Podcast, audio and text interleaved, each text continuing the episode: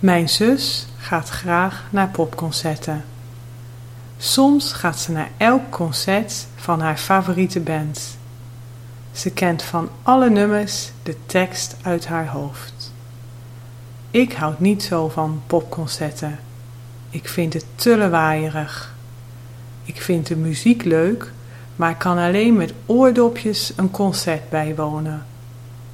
En ik vind soms ook dat er te wild gedanst wordt.